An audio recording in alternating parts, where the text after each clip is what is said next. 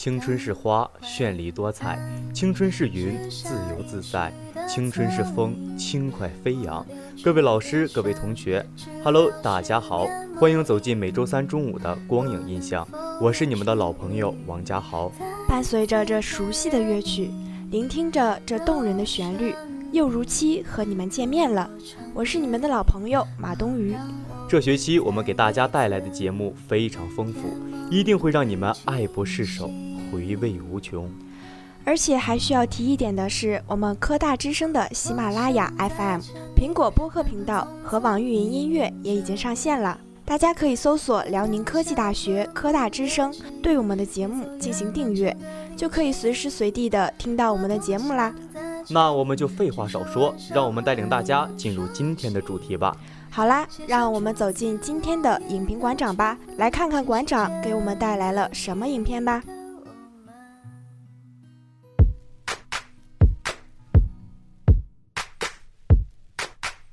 在电影中看到他们的人生，反思自己的人生，收获喜悦、悲伤和感悟，这便是电影的意义。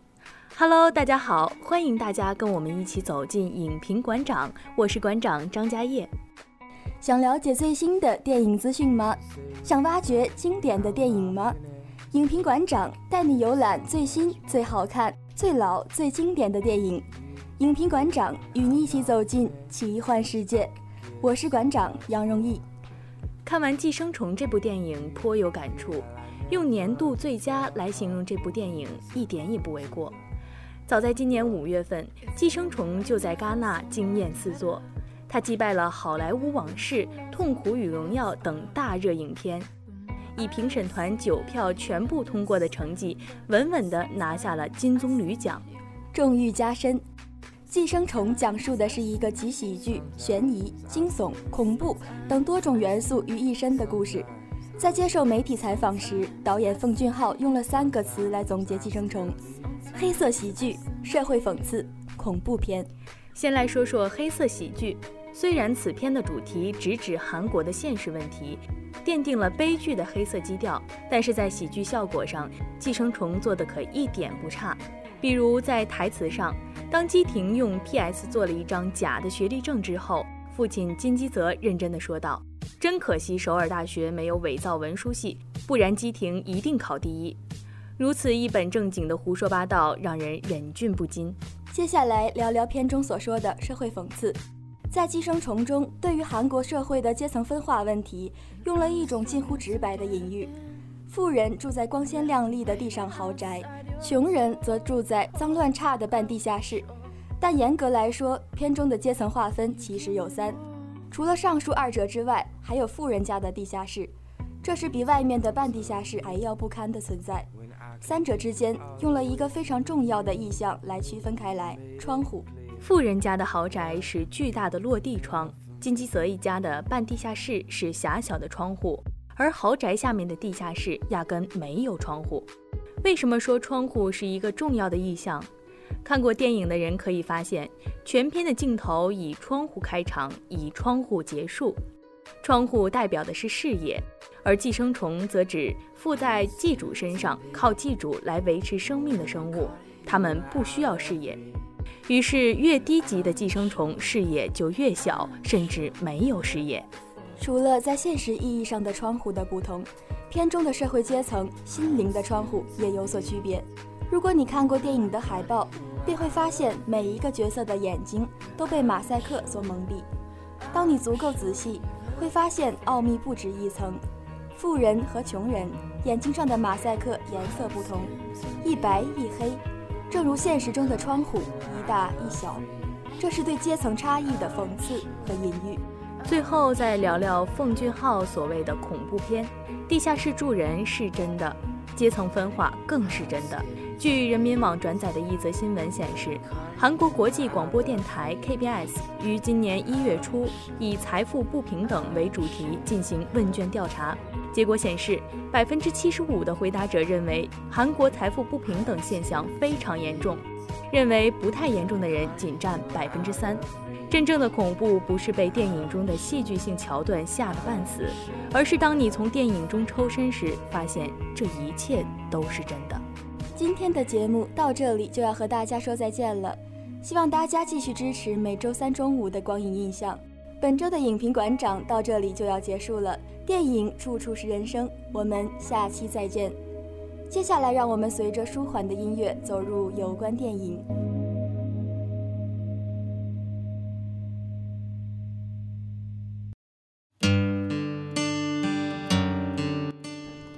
大家好，我是主播马殿文。大家好，我是主播王嘉欣。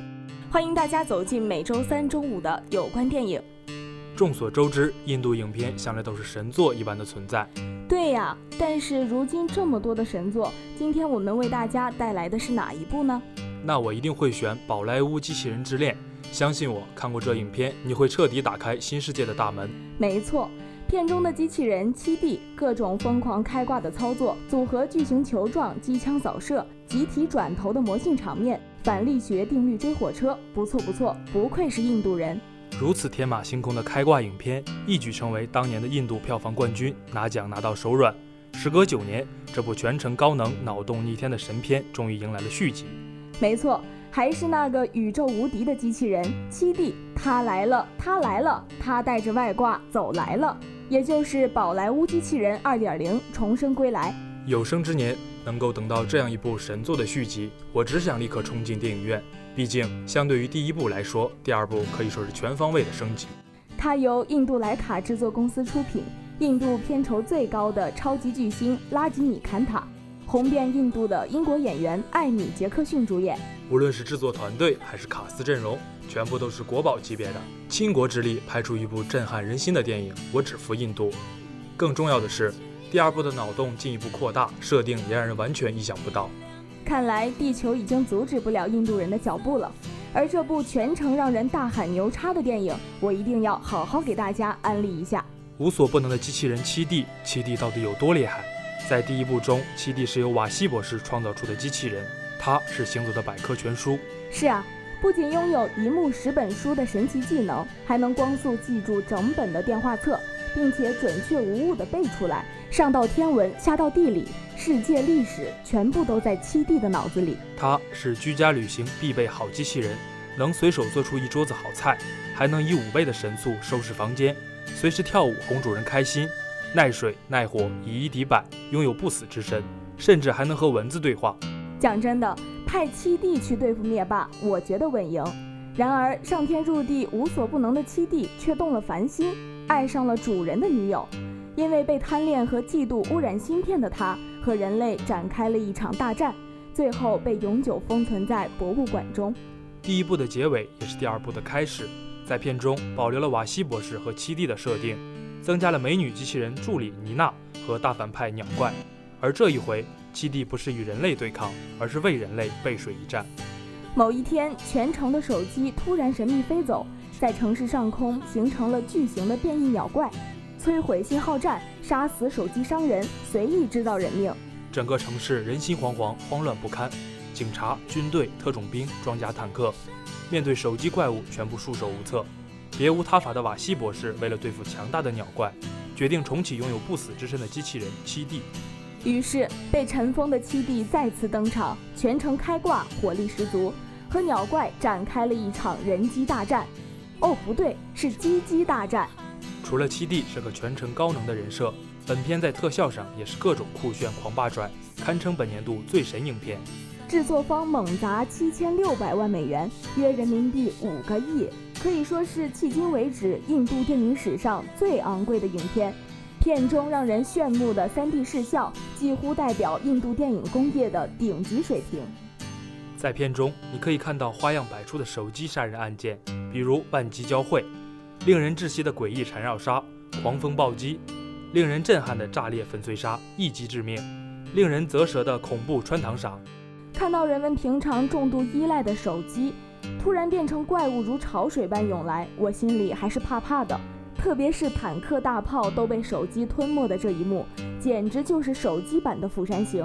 不过说真的。这牛叉的轰轰视觉特效，不仅秒杀各大爽片，还能分分钟治好你的密集恐惧症。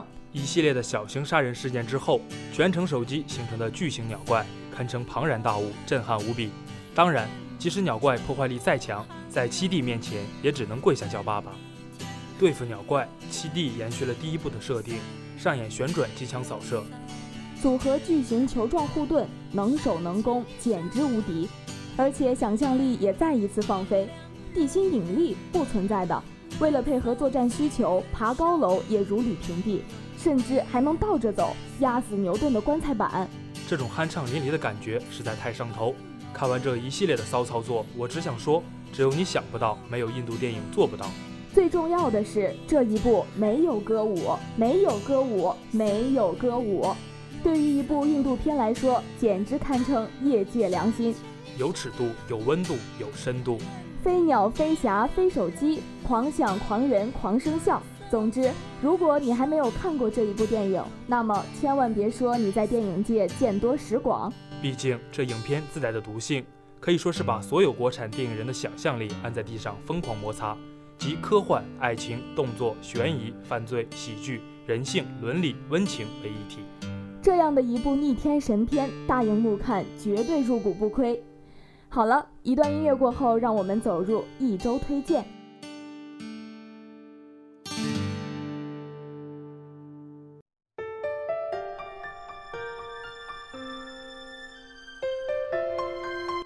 繁华落尽无归处，处处美人泪。慧眼识得佳片赏，念念经典存。欢迎走进今天的一周推荐，我是推荐人王子飞，我是推荐人马殿文。本周首先给大家推荐的是《名侦探柯南：干青之拳》，是动画《名侦探柯南》电影系列的第二十三部作品，由永冈智佳担任导演，大仓重裕担任编剧。作品以新加坡为舞台，围绕在十九世纪末沉入海底的世界最大蓝宝石——干青之泉展开故事。该片讲述了在十九世纪末与海盗船一同沉入新加坡近海的世界上最大的蓝宝石——干青之泉。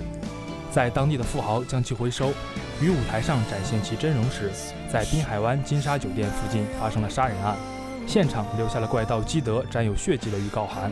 而在那时，为了观看在新加坡举办的空手道锦标赛，小兰和园子到访了当地。由于没有护照，所以无法出国的柯南本来应当在看家。但他被试图利用他的基德以魔术般的方法强行带到了新加坡。若不服从对方，就连回日本都做不到的柯南，眼镜、手表、衣服等全被夺走，进行了变装。被没有注意到其真实身份的小兰问其名字，情急之下化名亚瑟平井。基德得到了在某个宅邸的地下金库中沉睡着蓝宝石的情报，他以为很简单就可入侵成功，但无比危险的陷阱等待着基德。挡在他前面的是四百战无败绩的最强空手道家荆棘真，基德的命运又将如何？在那之后，就如预兆着什么不祥之事一样，从新加坡的象征鱼尾狮中喷出了被染为鲜红的水。对于柯南在新加坡的各种出色表现，想必大家只有到了影院才能了解到了。还有一个重要消息，改编自萧鼎同名小说的《诛仙一》于中秋节上映，且首日票房破亿。该片讲述了平凡少年张小凡经草庙村惨案拜入青云门，机缘巧合之下获得法器烧火棍，从而卷入正邪两道之间隐秘斗争的故事。在选角方面，片方也是下了一番功夫。张小凡在这个电影里非常重要，导演陈晓东第一眼见到肖战时就眼前一亮，觉得他很适合这个角色，并表示肖战身上单纯未经雕琢的气质与原著张小凡平凡善良的设定相得益彰。程晓东表示，碧瑶作为身兼重任的魔教继承人，片方更想突出的是她身上倔强独立的性格。而孟美岐从小独立求学练习，这和角色坚强善良的人设是契合的。小说改编的电影在中国一直就很火爆，然后翻拍成网剧。当然，书中很多暴力的地方一定不会出现在电影里，这一点大家可以放心，不会吓到你的。喜欢这类风格的小伙伴一定早就期待了吧。那么本周的一周推荐就到这里了，我们下期再见喽！更多精彩内容，请大家继续关注我们每周三中午的光影印象。拜拜。听完今天的节目，小伙伴们想必已经按耐不住想去看电影的心了吧？今天小哥哥小姐姐们给我们推荐了这么多的电影，总有一部适合你哦。不过电影虽好，但也要注意保护好眼睛哦。如果小伙伴们有什么想看的电影或者好的原创影评，都可以联系我们。而且我们科大之声的喜马拉雅 FM、苹果播客频道和网易云音乐也已经上线了，大家可以搜索辽宁科技大学科大之声，对我们的节目进行订阅，就可以随时随地收听到我们的节目了。我们欢迎大家在我们的节目下方评论留言。今天的光影印象就到这里了，我们下周再见。他那么幼稚像个顽皮的孩子，多么可笑的心事，只剩我还在坚持。谁能看透我的演技？